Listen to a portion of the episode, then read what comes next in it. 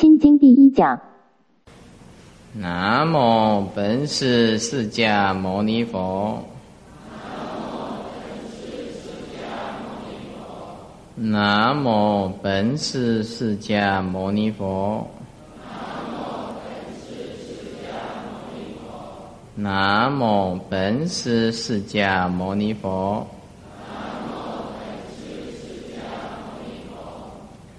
翻开四十三页。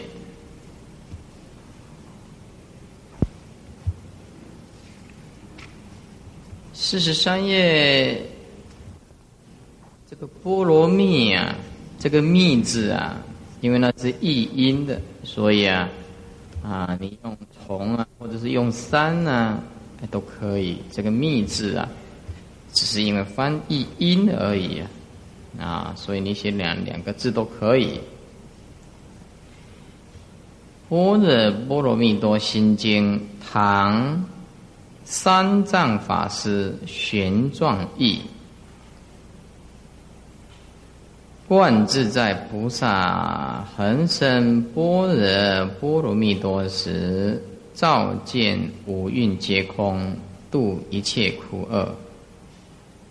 舍利子，色不异空，空不异色，色即是空，空即是色，受想行识亦复如是。舍利子，是诸法空相，不生不灭，不垢不净，不增不减。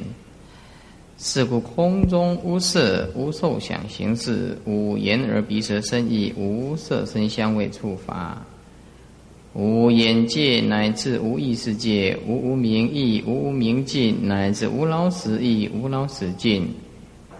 无苦集灭道，无智亦无得，以无所得故，菩提萨埵依般若波罗蜜多故，心无挂碍，无挂碍故，无有恐怖，远离颠倒梦想，究竟涅盘。三世诸佛依般若波罗蜜多故，得阿耨多罗三藐三菩提。故知般若波罗蜜多是大神咒，是大明咒，是无上咒，是无等等咒。难除一切苦，真实不虚。故说般若波罗蜜多咒，即说咒曰：揭谛揭谛，波罗揭谛，波罗僧揭谛，菩提萨哈。呃，这部经典呢，不是释迦牟尼佛说的，这部经典呢，是观世音菩萨说给舍利佛听的，所以中间都一直叫说舍利子啊，舍利子，色不异空，空不异色。啊，然后这中间有舍利子，就是观世音菩萨说：“舍利子，你知道吗？啊，舍利子，你知道吗？”那么这一部经经过释迦牟尼佛的印证，那么所以是就啊，就变成这一部的经典。那么这部经典没有续分，也没有流通分，只有正宗分。呃，这一部《般若波罗蜜多心经》自古以来是每一个弘法者必讲的经典。那么，但是因为诸位法师弘法的资料、见地上看法，或者是法师自己悟道的深浅，所讲出来的资料也有不同。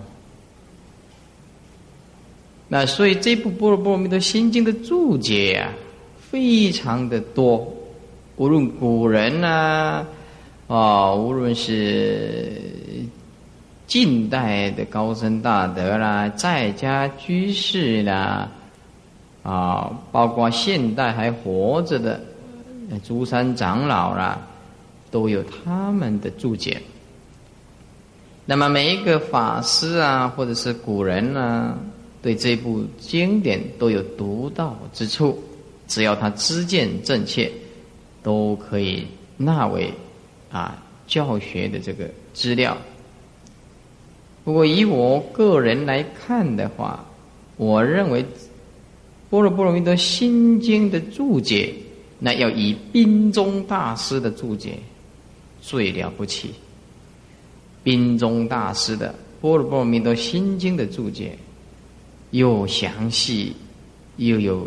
了解，而且又写的非常的充实，以宾中大师的《般若波罗蜜多心心经》啊，这个释义，我认为是一部最了不起的注解。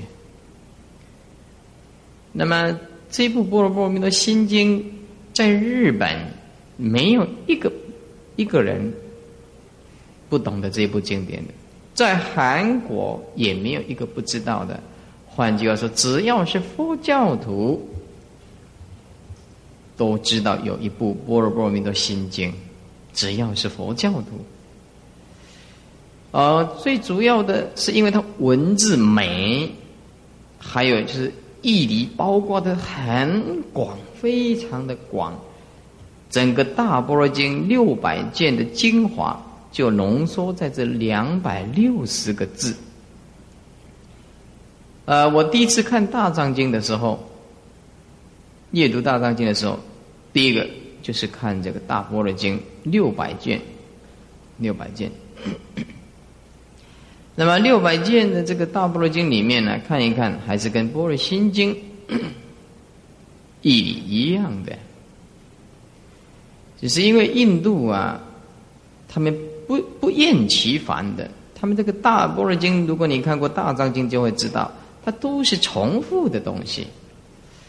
啊，比如说东方有什么啦，然后怎么讲讲讲讲，哎，然后南方就改一个南方，就跟东方一模一样的，可是那个文字都是重复的，这样子的一直重复。所以虽然六百件大般若经啊，但是因为重复的地方非常的多，那么所以这部般若波罗蜜多心经啊，修行人的早课也念。晚课也念，你就是小孩子啊，十几岁的孩子啊，妈妈学佛啊，他也会叫他的儿子女儿先念这部《般若波罗蜜多心经》。那么因此，可见它的分量之重要啊，不必就不必讲，是是非常重要的一部经典。但是能够完全。贯穿悟道空的道理的人，我认为很有限。念背大家都会啊，但是要悟到这个空性的东西啊，还不是一件很容易的事情。啊，好，那么现在翻开四十四页。四十四页说：“般若波罗蜜多心经表解。”这个表解啊，就是把这个经文尽量用简单的科判把它列出来，如同提纲挈领一样的一目了然。注意看这个讲前小言，说文分三科，有通的三科，有别的三科。通常，那么东晋的道安法师 发现。而制作了这个序分、正中分跟流通分，但是因为那时候佛经的流通还不是很普遍，那么因此啊，这个道安大师啊，他就认为每一部经典都有这样子的格式。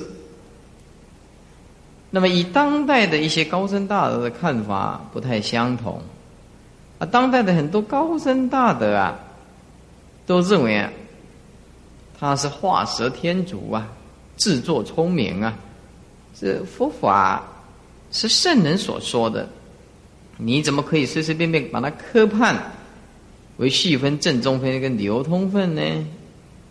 哎，后来这个经典呢？大量的流通到中国来，翻译的经典也多，哎，果然以西土暗合，以跟印度的这个经典呢流通过来的梵文呐，啊，或者是这个巴利文的，那么翻译过来以后啊，翻译成中文呢，果然发现续分、正中分、流通分，与道安法师所说的一模一样。我这个道安法师是一代高僧。东晋的道安大师啊，对佛教的贡献呢，那你去看看《高僧传》呢，你就会知道，这个道安法师啊，人长得又丑又矮，啊，但是这种对佛教的这种贡献跟悟性啊，那不是一般人所能比比拟的。所以这个东晋的道安法师啊，很早就发现了，每一部经典有序分。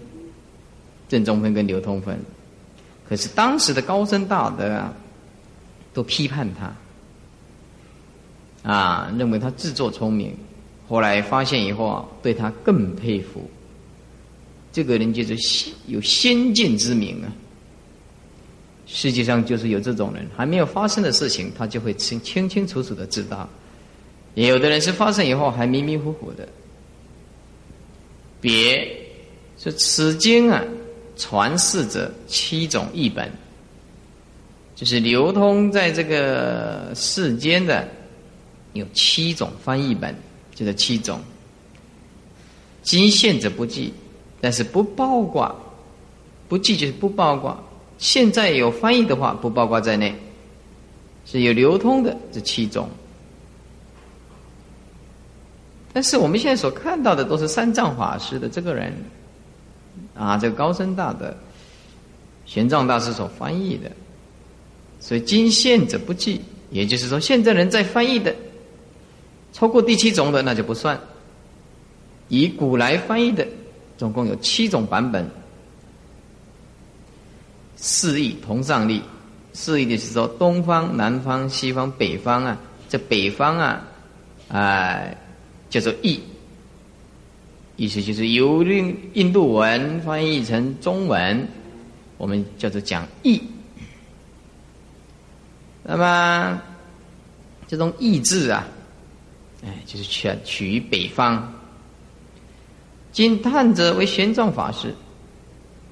那么玄奘大师去呃天竺取经啊，那么他所翻译的。这一本是最流通的，所以惊叹者，那么就讲玄奘大师啊，经过千辛万苦啊，嗯那么去寻求这个原意，回来以后专做翻译的工作。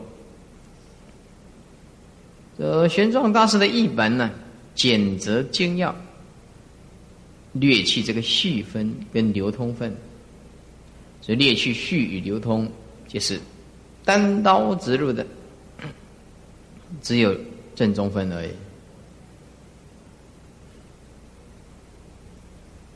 经体《般若波罗蜜多心经》，所以看四十五页的表解。般若，中国话叫做智慧，呃。因为用智慧是一种尊重，其实用智慧两个字，并不能衬托出般若真正的意思，因为这个智慧往往会给世间人误会成一种冷静的理性。所以，单单靠着智慧两个字，是不能够解释般若的意思。说我们一般人用这个智慧，就会认为说这个人很聪明。不对，聪明是四字变聪，聪明是世间累积的经验。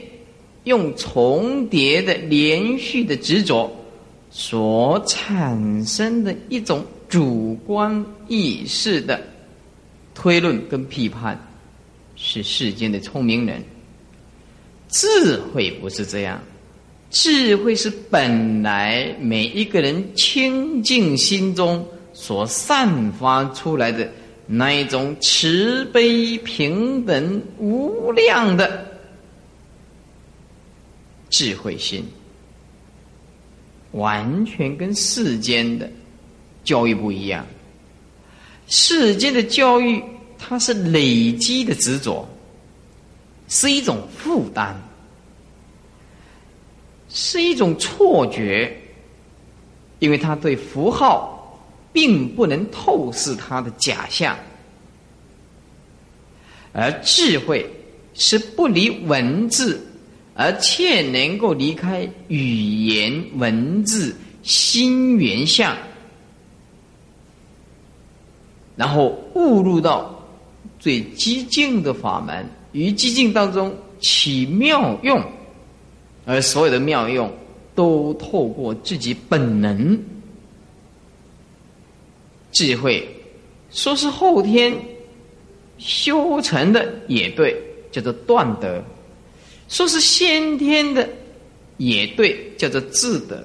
意思就是，本来我们每一个人都存在有智慧的本能。这个叫做智慧，智慧简单讲就是良知，简单讲就是本来的面目。那么这个智慧啊，五不翻，这个翻就是翻译的翻，五种不翻译的一种，印度文呢。翻译成我们这个中文呢，有很多地方啊没有办法完全翻过来的。五不翻，第一个叫做多含不翻。呃，多含不翻，比如说婆切梵，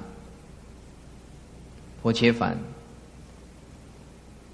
这佛切梵是佛的尊号哦。这婆切梵含有六种意思意义。第一个叫做自在。你如果是翻自在的话，那其他的五种意思你就不能表达出来。是多含不翻，含就是一个金在一个口啊，啊，口里含着任何东西，多含不翻，很多意思啊，无。不能直接翻译的，那么就要照抄，叫做婆切梵。如果你翻译成自在，那只有其中里面的六分之一的意思，那还少了其他五种。所以婆切梵翻译成中，第一个叫做自在，意思就是佛是一个很自在的人。第二个叫做炽盛，啊，炽盛就是燃烧啊，燃烧像。意思就是他的智慧啊，像火在烧一样的。谁碰到他，那么所有的难题都解决。你要碰到大彻大悟的人呢，你一问他马上就答。佛的智慧也是一样，如佛在烧一样的那种无量的光明，炽盛。啊，那个炽啊，那就加一个火部。第三个婆切梵的意思叫做端严，意思就是说佛是除了外表长得很庄严以外呢，他的内心里面呢更加的庄严。那如果说你只有翻译成这个呃自在炽盛，那你还还少啊，意思还少啊，还少了个端严呢。佛的内心里面呢，三业清净啊，身口意清净啊，啊外面呢，无量的庄严呢，众生一看就是非常的欢喜呀，啊。第四个就是名称，佛的这个名啊，是超越九界的，超越九法界的，他是这个这个最伟大的圣人中的圣人，所以他的名称呢。是遍十方的法界啊，这名称非常的啊了不起。这名称也可以解释说赞叹，十方众生所赞叹的一个圣者啊，这婆切梵。婆切梵第五个翻译一个第五个意思就是吉祥哦。那么这个吉祥啊，这是我们每一个人所祈求的。啊，那么这个吉祥，那么就是像文殊师利菩萨，啊，就翻译成妙吉祥。啊，文殊师利菩萨就是不可思议的吉祥。那么这个吉祥啊，包括内在的宁静，那么一切灾难呢，通通没有。啊，就算有灾难呢，对佛来讲啊，也没有作用。所以啊，这个我们呢，放蒙山的时候啊，我们就会唱：愿昼吉祥夜吉祥，昼夜六时恒吉祥。啊，就是吉祥。呃，再来第六个翻译成尊贵，尊贵。婆伽梵就是佛。佛就是宇宙当中至尊至贵的、最了不起的一个圣者。所以说，五部翻译当中，第一个叫做多含不翻，意思就是说，你要是说翻译一个意思啊，实在是无法无法来包括其他的。例如婆伽梵有六种翻译的不同角度，自在、炽盛、端严、名称、吉祥、尊贵。那么，如果你只有翻译一个，变成缺少了，不适合。第二个叫做秘密不翻。为什么叫做秘密不翻呢？比如说神咒。啊，你那个神咒，难道你也要了解它的意思吗？啊，不需要。你只要好好的持咒，你自然就会有感应的。自古以来，我们呢，同学们，你可以对佛法绝对具足无量的信心。就拿这个感应来讲吧，我是一个很没有修行的出家人，但是我所碰到的那一些精神病患呐，或者是病苦啦，或者说我们念念大悲咒水了，求佛菩萨来保佑他了，也都获得到很不可思议的这个加倍。我知道这个不是我的能力，那是诸佛菩萨的慈悲啊！诸佛菩萨他怕我闹鬼，所以他要保佑我，保佑我啊！怕我以后度众生啊度不了，哎，所以念念大悲咒，哎，哎，就会有感应的。那么，做反面来讲，如果说这个咒语是假的，那么怎么会有那么多的感应呢？怎么会有那么多的不可思议呢？我讲一个给你听听看，是真人奇事的。呃，有一个差不多年约四十五岁的妇人呐，他是个很虔诚的这个佛教徒。他十多岁的时候啊。就常常念观世音菩萨，就是因为他不是正信的佛教徒，而是因为那个点灰条啊，点灰条就是电线杆儿，这电线杆儿啊，他常常念，呃，请常念南无观世音菩萨。那十多岁啊，说念这个大概不错嘛，也不必缴税金呢。那很好，就是念，每天念南无大悲观世音菩萨，南无观世音菩萨，就这样念念念念。他还不是很了解佛法呢，他知道菩萨是慈悲的。当时有一次啊，他们乘了一辆这个游览车啊。就从这个山上啊，就撞下来，整个游览车就一直翻，一直翻。哎，这翻到这山谷底下去了。他一醒过来，哎，竟然没有翻到山谷底下，竟然掉在半空中，那个树啊把它卡住了。啊，怎么出来的他也不晓得。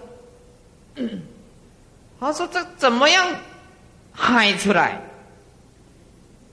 呃，就是喊出来的意思，就是车子翻下来，这怎么怎么跑出来，他自己不知道。被摔昏了，起来以后，哎，竟然卡在树上。哦，他说：“师傅，这个我一生一世都记住，这个太不可思议了。”他说到今天为止，我怎么样跑出来的，我都还不知道。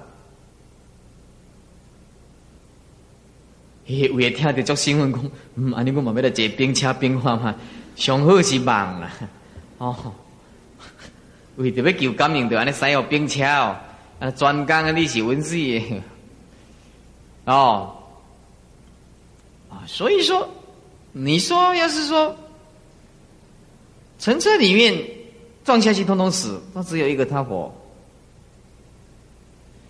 那么他怎么跑出来的？他自己也不知道。你不知道哦，什么音也不晓得。神咒啊，南无观世音菩萨，就你称菩萨的圣号，他还不晓得什么意思呢？那观世音他什么意思？他也不晓得呢。他就有这种力量啊，更何况念这个大悲咒啊！你想想看，这个大悲咒的威力啊，九十九亿恒河沙诸佛成道，一定要念大悲咒的。多少人念那个大悲咒啊？哎，多少人的感应啊？是不是啊？所以你你假设说佛讲的是妄语，那那你怎么样来解释这么多的感应啊？就拿我个人来讲的话，这么最最差的没有修行的，那感应的不下几百次啊，几百次啊。对对，我没有像你们那么有修行啊，都就会有感应了。何况说你们这么这穿白色衣服的人，哎，我小姐里面就很有修行啊，我知道，我都赞叹我的徒弟，我不会赞叹我个人的。所以这个神咒啊，不翻，你只要会念呢，就不可思议啊，不可思议啊。那有很多人呢，要来学这个什么？写这个手印呢？我以前呢就是教手印呢，啊，我以前很热心呢。教一教以后，后来的人就听到录音带了。啊，每次来师傅啊，教我手印啊。有的老年人呢，那个风湿症的骨头啊未嫩啊，熬来先一个照片，熬来一个，哎，熬个那个印啊，像豆干呀，像豆干印一样的。但是后来我就不教了手印了。本来我对这个教手印呢，就是啊很有兴趣的啦。后来呀，我发现，哎呀，一教手印以后，每一个人都碰到师傅叫叫请请教师傅的手印，这很麻烦呐，啊干脆就不教他们，啊，所以啊，我们眼睛所看过的，哎，那一种感应真是不可思议。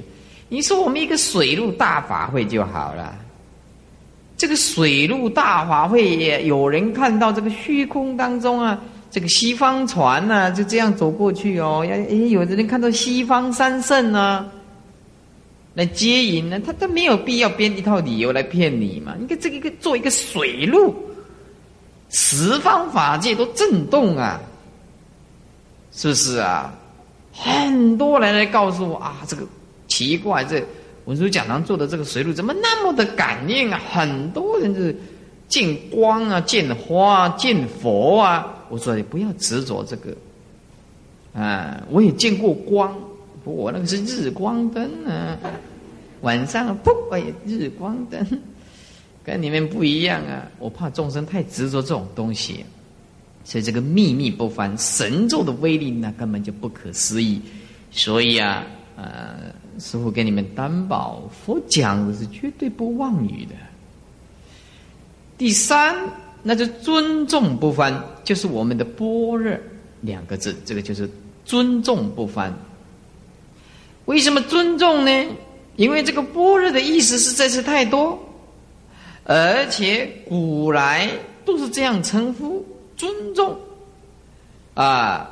那么我们就尊重古人呢，以这个般若两个字继续抄一遍就好。其实这个般若啊，梵音就是半价，半价啊。也不是我们中文念的那个般若，应该念台湾话那个半价才对的。那么这个翻译的人呢，念这个般若，那么今天我们大家都是这样念呢，啊，是尊重不翻。那我们已经讲了三个啦，多含不翻，秘密不翻，尊重不翻。有般若就是尊重，所以我们不翻译。不翻就是不翻译过来，照抄啊。第四个叫做顺古不翻，顺从古人，古人怎么写我们就怎么写。你比如说阿耨多罗三藐三菩提，古人是这么样念的，我们也就这么样念的，顺古不翻呢。啊顺古不翻，叫阿耨多罗三藐三菩提。第五呢，叫做此方无不翻，意思就是中国没有的东西，我们没有办法翻。譬如说阿摩罗果，那么印度的水果，它有这种水果，佛常常拿这个阿摩罗果来比喻。那么，如中国没有阿摩罗果，那你叫他怎么比喻呀？啊，比如说榴莲，那也是说，台湾的几十年前，我们都没有看过榴莲是长得怎么样子的呀？真的，我们活了这么大了，我没有看过榴莲是什么。是因为有去过泰国。那如果说从泰国以前要翻译成中国的经典啊，譬如说榴莲，那是谁知道榴莲是怎么样子的呀？那是因为我们我第一次去泰国的时候，第一天那个导游张杰就带我们去吃榴莲，哦，他一打开就拼命的吃，他说：“哎，师傅你吃一块。”我拼，哎，臭塞味，哎呦，啊，我那吐啊呢。啊，这假臭的物件，安尼恶噶，哎呀，我张姐安尼，伊，个脖子起我大腿讲，你足贵哦，讲这款足贵，哦，诶，泰国人一做起来，拢无咧进步，拢食榴莲呢，嗯，食榴莲呢，哦，足臭的安尼，第第一摆闻到安尼，哦。结果等下个台湾哦，无遮煞一件呢，这这人会改变啊！哦，迄个无遮榴莲就真想要来买咱。哦，迄那毋是讲人诶，哦，就是冻掉，我们在即满都推几粒去咯。啊，徒弟个遮济，人家讲我爱食榴莲，后明仔载就一堆。哎，其实哦，拢毋是我来推，拢遐南将咧倒食，正经我食了无两块。做我的徒弟盖好，尤其是我那咧破病，伫诶迄个病院咧住，送较济物件来，拢毋是我咧食，拢隔壁咧食。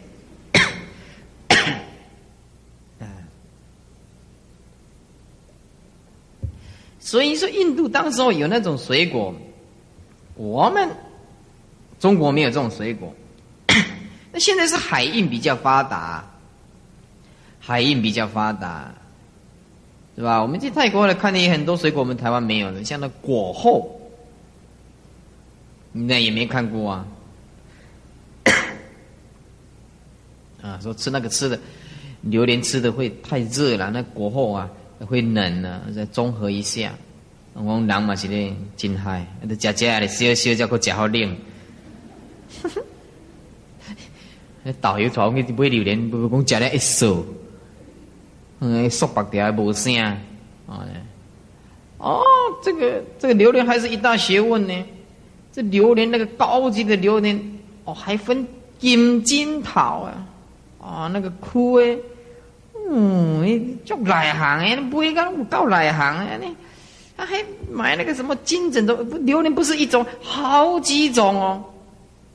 啊，有的那个榴莲一打开，一告，来外表很好看，结果里面不能吃。就我们在第一次看到榴莲啊，我我不不会剥那个榴莲，一剥差差的老会。啊，我这个人呢，真是只能吃，不适合工作。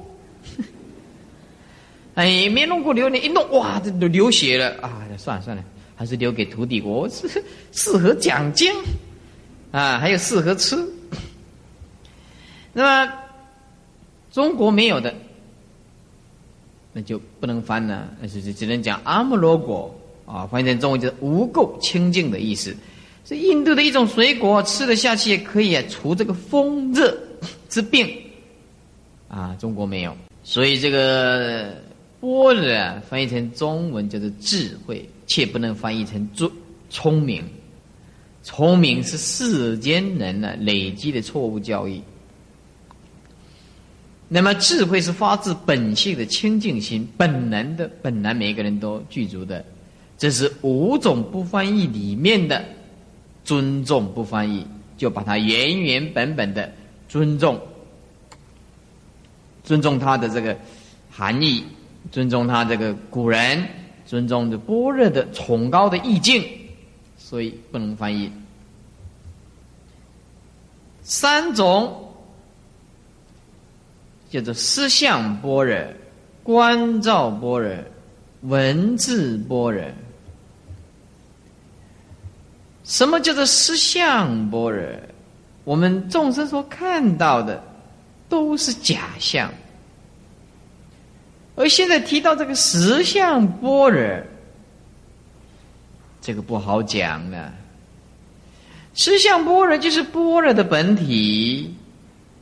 这真空之体，为什么讲真空呢？这真空就是绝对的空，无一法可得，一尘不染，一丝不挂。这真空之体，就是所谓的法身德，就是我们所讲的正因。理心的佛性，正因佛性，这思相就无相无不相，强名实相。佛悟到我们的心体尽虚空界、遍法界，充满了无量无边的智慧。那么。这个智慧不是假象，也不受到任何的体性或者任何的物质或者任何的心来表白。那么，实相就如同法身一样的悟道、彻悟道。空性的绝对存在性，而无法表达，所以也只能用实相的这两个字来形容它。因为实相是一种理性的体，离体是真空的体性，所以在真空的体性底下。你要写几个字？真空之体是为文字所依，是原名即照；为观照所证，是不生不灭。所以，这个真空之体叫做性体，本性之体，分两个角度来讲。所依就是为文字所依，为文字所依靠的，因为文字在讲来讲去，就是要讲这个真空之体，要讲思想的东西，所以为文字所依。所有的文字都在表达真如思相的这个东西，所以为文字所依，底下要写四个字，要写圆明吉兆。因为实相没有办法形容，我们只能用一个圆，圆满的圆，明光明，吉兆就是吉而常照，照而常吉。简单讲就是圆明吉兆。如果分四个角度来讲，就是他有无量的圆满的心，意思就是不一尘不染，没有一件事情可以让他出差错。他没有一件事情不是圆满的。哦，这个人怎么可能办法有办法做到这样？有，如果你悟到法身实相。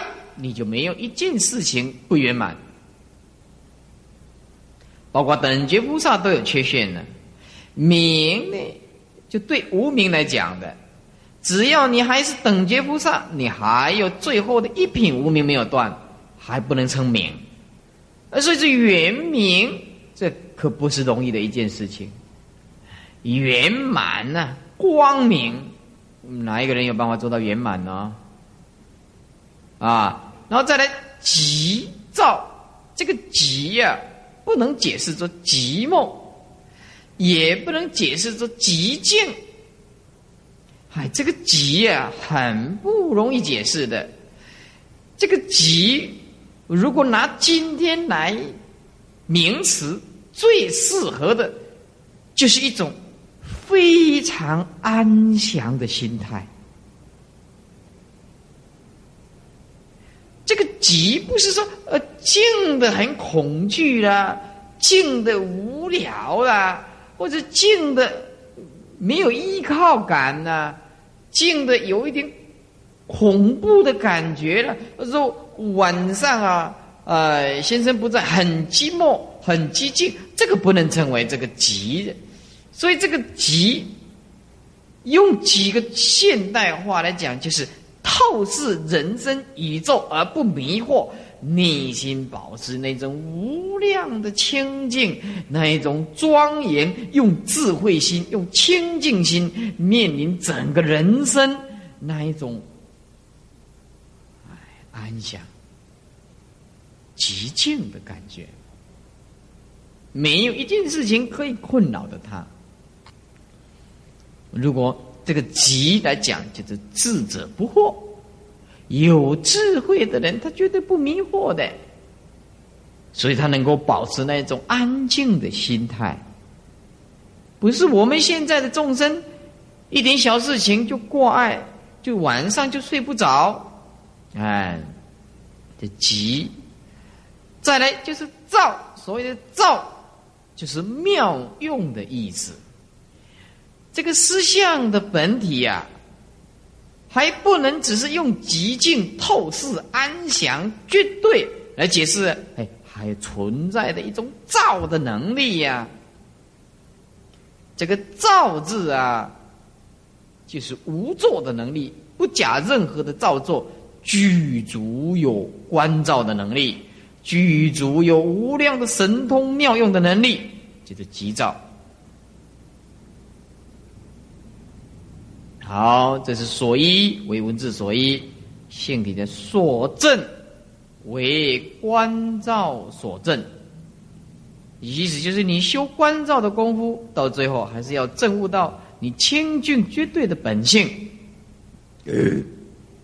底下就写为观照所证，底下就写四个字，叫做不生不灭。这个不生不灭就不好讲喽。我在这个地方再形容一下，你们务必要好好的听。所谓不生不灭，我们说不是生对灭讲的，也不是说灭而对生讲的，意思就是说，生灭当下就是虚妄不实。一切都因为你的错觉而有生灭，但是你又不能放弃这个知觉的错觉，而悟到这个不生不灭的道理。我们将真空之体涅盘的不生不灭，不是你想象当中那种那种不变的东西，或者是说。你把它观想中，这个不生不灭就是一种永恒，就像虚空一样的，啊，或者是说你把它观想中，这不生不灭，那大概就什么都不管，放下放弃，那也不对。那如果你把不生不灭当做说，呃，在生命里面有一种不生不灭，也不对。这个麻烦呢，这种东西呀。除非你开悟啊，否则讲来讲去啊，你都会落入两边的，你都会落入两边的东西。我现在举例子，如果你听得懂，你马上就彻悟；如果你听不懂的话，也可以给你一种启发。好，我现在注意讲，那你注意听，什么叫做不生不灭啊？用从几个几个角度来讲，比如说，这是一个钻石，放在这个地方，钻石有没有叫你贪？没有，它本来如如不动的，放在这个地方，一切都是因为你起心动念，你强强强于分别它。所以说，这是好的，这是贵重的，这是不好的。因此，你起心动念，当你没有来投胎这个世间的时候，你对他并不认识；当你来投胎出生以后，你有强烈的对他有执着的观念，这就变成强烈的生灭。由我们这个生灭的心意识形态。作为生命的题材，就变成我们的色身，由前世的业力转变到今生今世的色身，这个色身就变成共业所感的意识生灭的执着。所以我们现在也只能做到心里的如如不动。你清清楚楚的看这个世间，你不失善，不失恶。就这个时候，就是你本来的面目。然后，当你拧清楚了不生不灭自信的时候，你当下就了断无始劫以来的业力，你来世你就不会来投胎。为什么？因为你没有业力，业力一关照的话，不生不灭的清净本性就显现出来，那你就断了一切的祸，断了一切的祸，你就没有做生命的题材的东西。所以，这个不生不灭，从我们本性来讲的话，我们有一个心，保持一个清净的、冷静的心，不受分别、妄想、颠倒左右，那个就是本来的面目。好，这是一个角度来解释不生不灭。啊，那么，如果用这一张卫生纸。来解释不生不灭来讲的话，不生不灭来讲，这卫生纸本身是一种缘起性空的，缘起是借重一切众生的意识形态所构成的共业的生灭的意识观念，意识观念。所以你看它有生有灭，你看它有生有灭。就是众生的共业所感所产生的一种幻觉。以众生的位来讲，这是明明有生灭，但是就本性来讲，你撕掉，你撕掉这个这个卫生纸，我问你，你本性有没有撕成两半？有没有？没有，意思就是生灭当体，就是自性本空，让它生灭。你并不要为了这个生灭法起一个动念，你起一个动念就完全错误。生则自生，灭则自灭，不关你本性的事情。当下即如如，一切都如。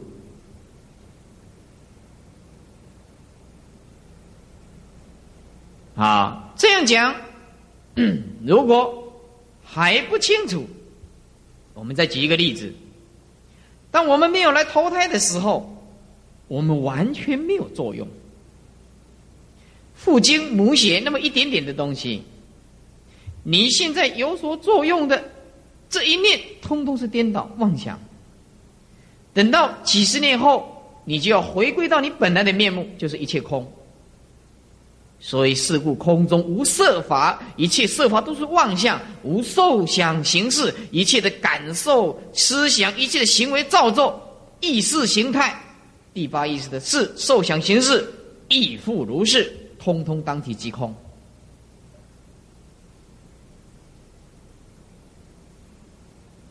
所以实相就是真空之体，就是所谓的不生不灭。而不生不灭不是离开生灭法，离开生灭法里面找不到一个不生不灭的自性。悟到了这个不生不灭的自性，他就不是一个普通人了。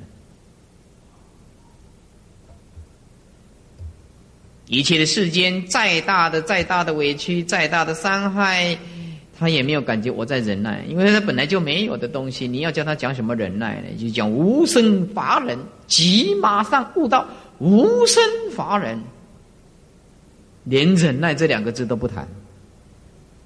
本来就没有你忍耐什么，一切法了不可得，自性圆明极净，极而常照，照而常极，清清楚楚，六根门头惊天动地。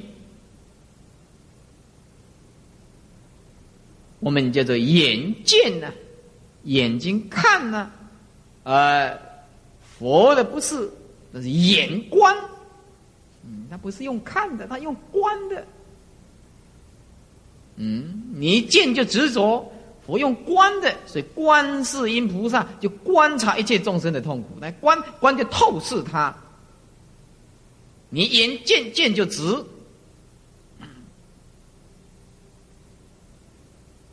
啊，所以啊，真空之体就是我们所观照所证的这个不生不灭的，所以我们三十条清规里面就是务实顿明啊，心地呀。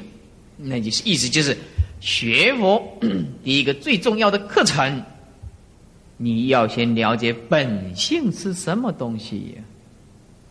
这是十方三世一切佛成道的根本。那个不悟到本性，你的修行会变成情绪化的变化。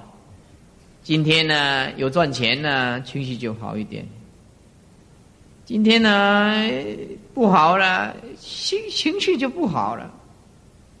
它不能如如不动的东西，不悟到实相就不能如如不动的东西，没有办法。好，再来我们看到观照的般若，观照的般若就实相之用啊，实相是法身啊，是离体呀，是圆明即照，是不生不灭的。那么这个观照呢，是怎么样呢？是要。让我们实行的，所以关照底下要写两个字，要写实行。你要去做了，实行就是要做什么？要体验，要求证，那就要体验跟求证。那么就是要依教奉行，行解相应，这个叫做实相之用，就是关照。再讲一遍，关照就是要实行，实行就是要让我们体验跟求证的。那么就是要依教奉行，我们就是行解相应。那么这个就是了因佛性，了因佛性。那么实相之用就是般若德啊。为什么实相之用就是观照般若呢？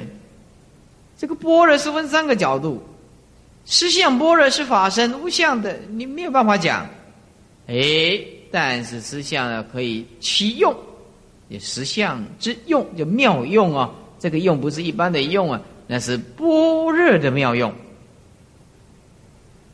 观照啊，能够起般若的妙用，能够恢复到本来的面目啊，本来的面目啊。啊，这个叫了因佛性，啊，了因的慧心佛性，智慧的，所以真空之体是理心的佛性。实相之用是慧智慧的慧慧心的佛性，意思就是了因的佛性。再来文字啊，般若是般若的圣相，殊胜之相。大彻悟的人不会为文字所障碍的。大彻大悟的人，文字本身就是般若，我意思就是文字本身就是智慧。这文字是诠释原教，就是解释啊啊佛的一代实教，一代的教化。这个解悟啊，就是文字，文字的底下要写个解悟啊，就让你了解，就悟道，那就文字。文字有什么好处呢？就是方便，还有引导众生。而且听闻圣教，启发智慧，都要靠文字。再讲一遍，文字是要靠解悟的，就是要让你了解就悟道。那么文字有什么好处呢？有能够方便，呃，还有引导众生。所以听闻这个圣教啊，启发智慧，通通要靠文字。就像我们现在，就是要靠这个文字。如果我们不靠这个文字，我们就没有办法。所以，思想就像航行的船只的目的地；关照就像驾驶啊，啊，掌舵的啦，掌舵的啦，啊，舵手了。关照啊，文字就像这个船呢，啊，舟筏一样的。哎，你这个文字就是我们让我们承载的，我们借着文字，然后。借着关照的舵手就是驾驶员呢，啊然后达到最后的目的地，那就是实相啊。所以实相是般若的体，关照是般若的妙用，而文字是般若的殊胜相，圣相。啊，不是圣人的圣呢，是殊胜的圣啊。这实相是性体呀，是正因佛性，是法身德。是为文字所依，是原名即照；为观照所证，是不生不灭。那么观照般若是实相之妙用，是般若的德；文字是解脱德。那么观照的这个叫做了因佛性，是要让我们实行，好好的去体验、去求证、去依教奉行。去行解相应的文字的诠释原教原教啊，谢托德就是原因佛性，原因就是啊这个因缘果报的缘，不是原来的缘，不是原因的缘啊，是缘，就是说因缘果报，我们两个很有缘分的缘，这是让我们解悟的。啊，是诠释言教，那么这是让我们觉悟，是方便引导众生听闻圣教，启发智慧的。这里只列出一三个波若，还有一个波若，他没有提到，那就是方便波若。这方便波若，就是度众生方便呢，随机应化。随众生的根基而要讲什么法，就是随机应化，广修万恨，来普度众生呢。所以，实相、观照、文字称为三种般若，还有的人称为四种般若，那就是加一个文字，哎不，加一个方便般若。我们有方便的智慧的人呢，啊讲话做人呢就圆满了。我们众生因为没有方便法，所以讲了两三句话就吵起来，就吵架了。如果一个人内心里面不存在一个方便呢，那么他心也不会圆满呐，什么事情也转不开来。这个方便呢，那是要相当的功夫啊。就是我这句话怎么讲，又不会伤害到众生。那么我内心里面要充满方便的智慧，我自己就能够解决自己的问题的。因为我们没有方便的智慧，所以我们那个症结怎么样自己都打不开。你死在自己的观念里面，正因为我们没有方便的智慧，死在自己的观念里面。因为你能够度众生，你就会顾虑到众生的立场，那么你当然就会顾虑到你的立场。意思就是说，我们不能到有方便的呃智慧般若，那你当然不能度众生呢。你连你自己你都搞不清楚，你怎么能够度众生呢？所以做人要圆满，讲话要圆满，那还得加。加一个这个方便的般若才有办法，否则的话也就没有办法。般若的别名，别名叫做真性实相。真那就是不假啦，性就是不变呢，啊。不假的东西，不会变的东西，那就是实相，就是实相，就是绝对的空，究竟的空，彻底的空，也实相。所以啊，世间如果了解这个真性实相，那么这个外道就站不住脚了。这个外道的一定要安排一种东西来创造天地万物的。佛法讲一切法毕竟空的东西，谁在主宰？圣者是本性在主宰，众生是无名在主宰的。无名就是吸气的。你什么上帝创造天地万物呢？再假设一个上帝来，那么假设一个上帝，这上帝是从哪里来的？又犯逻辑的错误观念。佛陀讲的毕竟毕竟空的东西，是吧？你为什么会有上帝呢？因为你的无知，你自己承认自己很自卑，所以你设立一个上帝。因为你恐惧，你无法了解对生命宇宙整个透视，因为你漏裂的智慧不够。所以你，因为你恐惧这个宇宙天地万物，所以你假设一个上帝来指使你，来支配你。其实你手伸出去也是你，你收回来也是你，对吧？你喜欢抽烟也是你，喜欢喝酒也是你。我不要抽烟也是我不要的，我不要喝酒也是我个人的。这个世间的没有一样事情谁在主宰你的，就是你的业力呀，你的习气呀，你的念头在主宰你，那就是你的主人。我们一开始造成习惯，后来习惯变成我们的主人，就是这样子。所以，与其你你说上帝创造人类，不如说人类创造上帝，因为你无知，你无知，你就会创造一个超越人类的思想神来控制你。在神的世界里面，你是多渺小的。多幼稚跟无知的，你没有讨论的余地，因为天地万物是他所创造的出来，你也不能辩论的。你是你是被创造者，你不够资格，所以我们众生变成一个很可怜。我们除了认罪以外，我们除了匍匐在他面前讴歌赞颂以外，我们实在是对上帝无能为力。我们无法去了解他，我们也不能去了解他，也不能试探上帝的存在，变成他完全超越这个理性智慧的东西，你也一定要通过感情去去去信仰他。你不能问，不能了解，不能试探。你说那上帝是什么东西呀？他又不是东西。